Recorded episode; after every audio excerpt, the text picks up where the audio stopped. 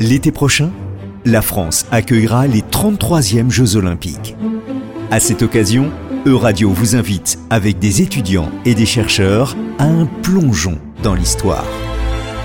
D'Olympie à Paris, l'histoire des Jeux olympiques, c'est tout de suite sur Euradio. Bonjour et bienvenue dans l'émission D'Olympie à Paris, l'histoire des Jeux olympiques, où nous découvrons un peu plus l'histoire de ces Jeux auxquels nous nous préparons.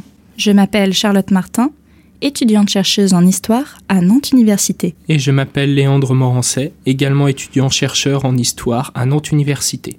Nous sommes aujourd'hui en compagnie de Jérôme Wilgo. Jérôme Wilgo, bonjour. Bonjour, merci de votre invitation. Jérôme Wilgo, nous avons déjà eu au micro lors de la précédente émission. Pour celles et ceux qui vous auraient oublié, vous consacrez vos recherches à l'étude de la parentalité et des représentations du corps en Grèce antique. Vous avez publié plusieurs ouvrages comme Famille et société dans le monde grec et en Italie du 5e siècle avant Jésus-Christ au 2e siècle avant Jésus-Christ, que vous avez coédité avec Jean-Baptiste Bonnard et Véronique Dazan, publié en 2017 aux presses universitaires de Rennes.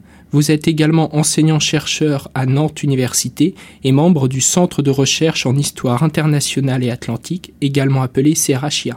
Nous nous retrouvons aujourd'hui pour évoquer les différentes épreuves sportives qui existaient pour les Jeux olympiques en Grèce ancienne. Avant tout, aujourd'hui la cérémonie d'ouverture des Jeux olympiques est vue à travers le monde et son rituel de la flamme olympique est célèbre.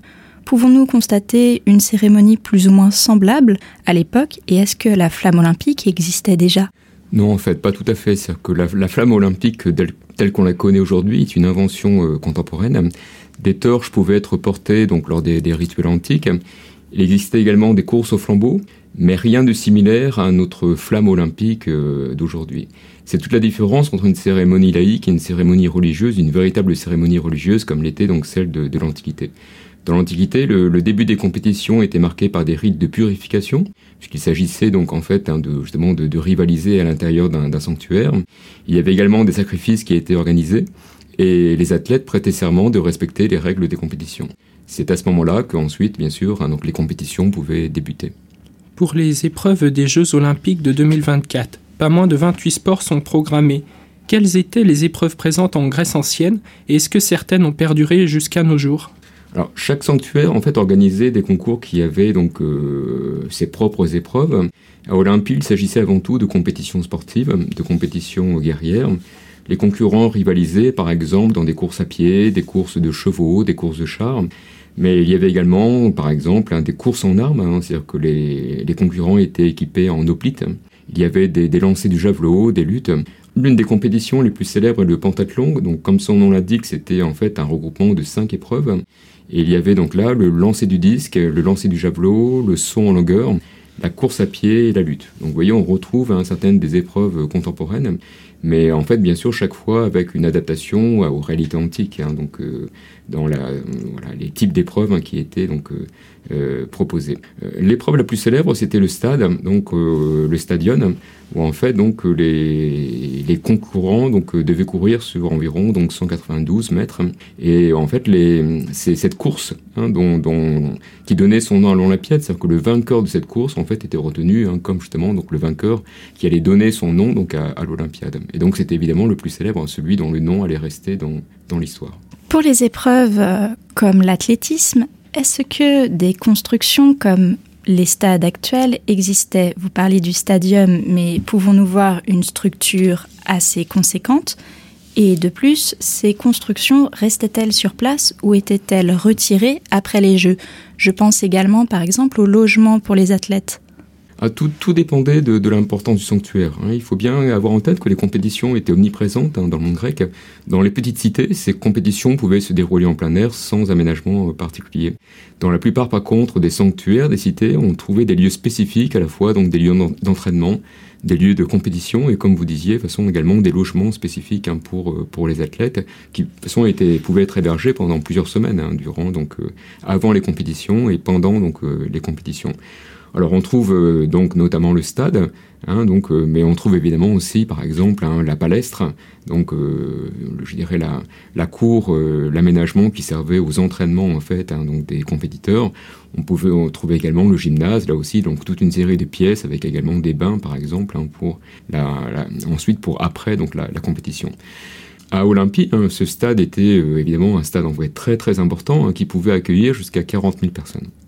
Et donc, dans la plupart en fait des grands sanctuaires donc antiques dans lesquels il y avait des compétitions, on va trouver comme cela des stades, hein, donc des lieux d'entraînement encore une fois, et puis donc même on va dire de l'hôtellerie pour à la fois donc accueillir les athlètes, accueillir en fait euh, tous ceux qui entourent les athlètes, et puis donc tout simplement les voyageurs.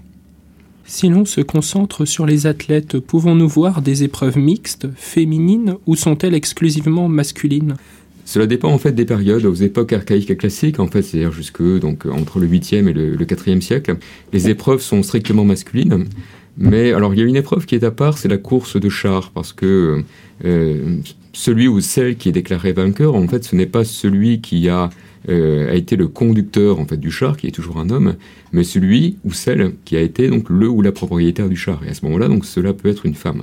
Et c'est arrivé donc notamment au début du IVe siècle avec euh, donc le cas de Kiniska, qui était la sœur de Agésilas II, qui était donc euh, le roi donc de Sparte à ce moment-là. Et elle a remporté hein, donc cette épreuve de donc de, de course de char à deux reprises donc aux Olympiades de 396 et celle de 392. Bon, cela veut dire qu'en fait, à, l'époque, c'était l'une des femmes les plus riches en fait du monde grec. Alors, il faut replacer un peu dans le contexte. Nous sommes donc au début du IVe siècle. Euh, Sparte vient de remporter la guerre du Péloponnèse et en fait dégorge de richesses. Hein, là, vraiment, je dirais, là, on est dans une région, un moment où en fait Sparte donc euh, euh, a pillé évidemment un grand nombre en fait de, de, cités et en fait est couverte d'or et d'argent et donc, euh, la sœur du roi est l'une des femmes, hein, donc les plus riches, donc à ce moment-là. Et donc, elle a pu, euh, comme cela, entraîner, hein, donc euh, être propriétaire hein, donc de chars et ensuite donc pouvoir entraîner donc ces chars pour les Jeux Olympiques. Alors ensuite, les contextes peuvent être très différents. On sait également qu'à Sparte, les jeunes filles pouvaient recevoir une éducation sportive, mais cela ne leur donnait pas le droit de concourir lors des Jeux. Par contre, à partir de l'époque hellénistique, c'est après donc les conquêtes d'Alexandre, et à l'époque romaine, les femmes semblent plus impliquées qu'auparavant, donc, et on a connaissance, par exemple, hein, donc à l'époque romaine, de courses qui étaient organisées pour les jeunes filles au Elles se déroulaient donc en l'honneur de d'Héra, donc l'épouse de Zeus, et donc là, en fait, euh, des jeunes femmes de différents âges hein, pouvaient concourir et en fait, là aussi, donc remporter donc euh, des, prix comme comme les hommes. On ne sait pas par contre hein, si euh, les femmes pouvaient assister aux compétitions. Hein, les sources sont contradictoires sur ce point. Il existait par ailleurs dans d'autres contextes, par contre, des concours qui pouvaient être organisés spécifiquement pour les femmes, mais pour des activités féminines. par exemple, il y avait des concours de tissage. Vous évoquez les entraînements sportifs à Sparte, mais les différents athlètes qui participaient aux Jeux olympiques sont-ils des professionnels sélectionnés et pouvons-nous observer un entraînement régulier pour la quasi-totalité des cités grecques? Ou bien sont-ils des personnes ayant une autre activité et s'y inscrivant car ils le souhaitent ou car la cité le demande? Alors encore, tout, dépend de l'importance des, des, compétitions et puis de, l'époque. C'est-à-dire que, euh, à l'origine, en fait, ces compétitions sont ouvertes à tous et euh, donc n'importe qui peut y concourir. Donc en fait, ils ont tous des activités à côté. Mais il est bien évident que pour pouvoir en fait être euh, véritablement être un concurrent donc valable, il faut pouvoir disposer de temps, il faut pouvoir disposer de moyens hein, pour s'entraîner. Et donc dans les siècles les plus anciens, ce sont avant tout donc des membres des élites qui peuvent concourir. Et puis on voit une évolution, mais très très progressive.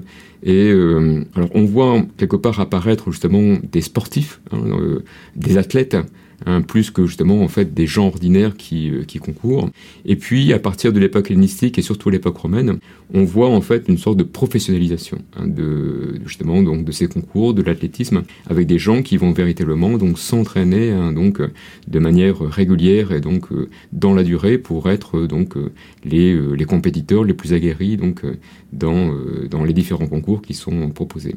des athlètes ainsi vont, donc, vont devenir très célèbres pour leurs nombreuses victoires hein, dans, dans ces compétitions. Pour finir, les récompenses sont aujourd'hui les célèbres médailles des JO avec des bouquets.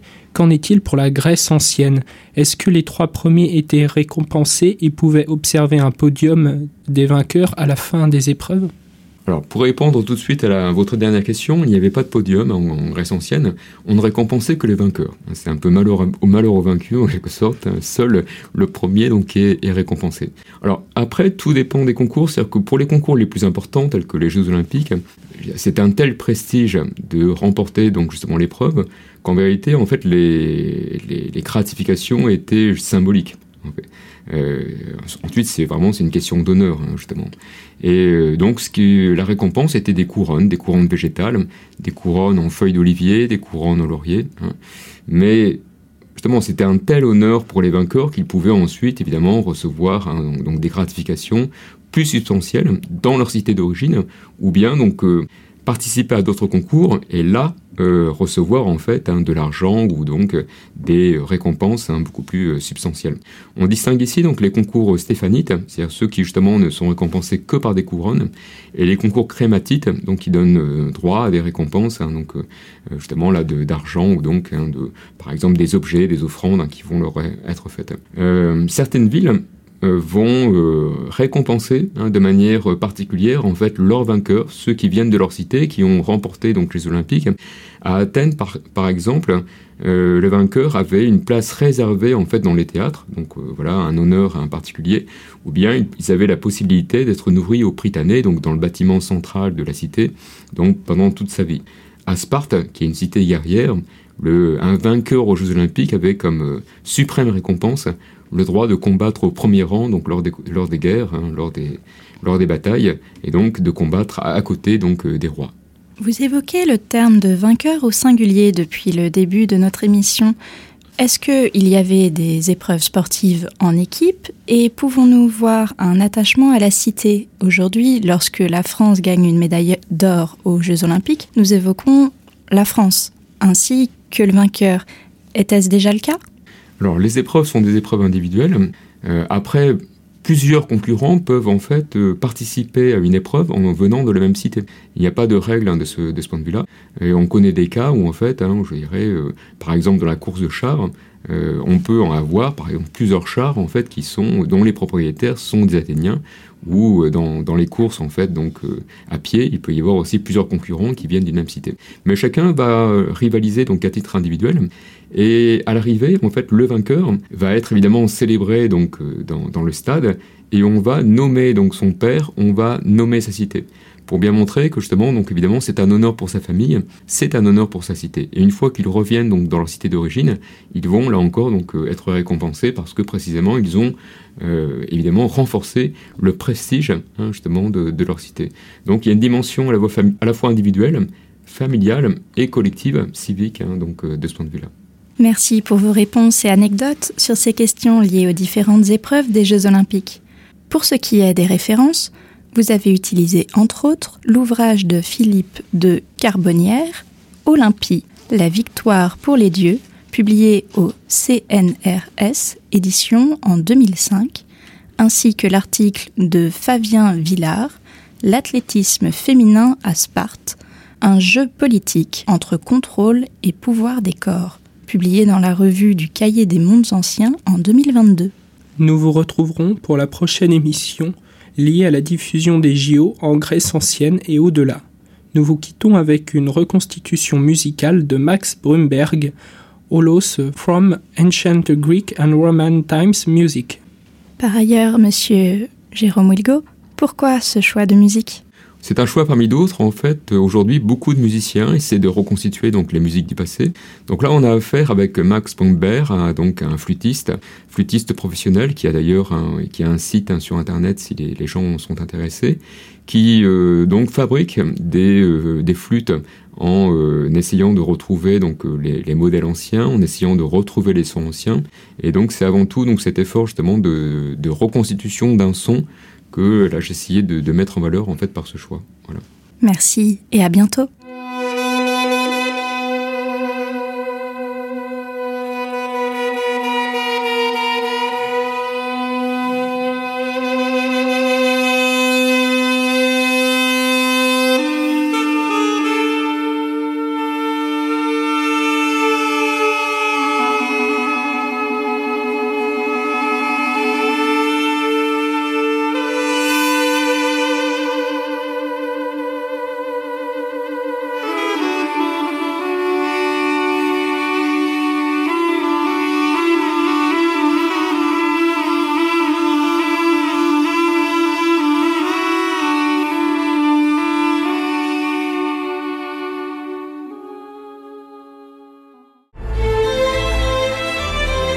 Euradio vous a présenté D'Olympie à Paris, l'histoire des Jeux Olympiques. Une chronique à retrouver sur le site web et les réseaux sociaux de radio.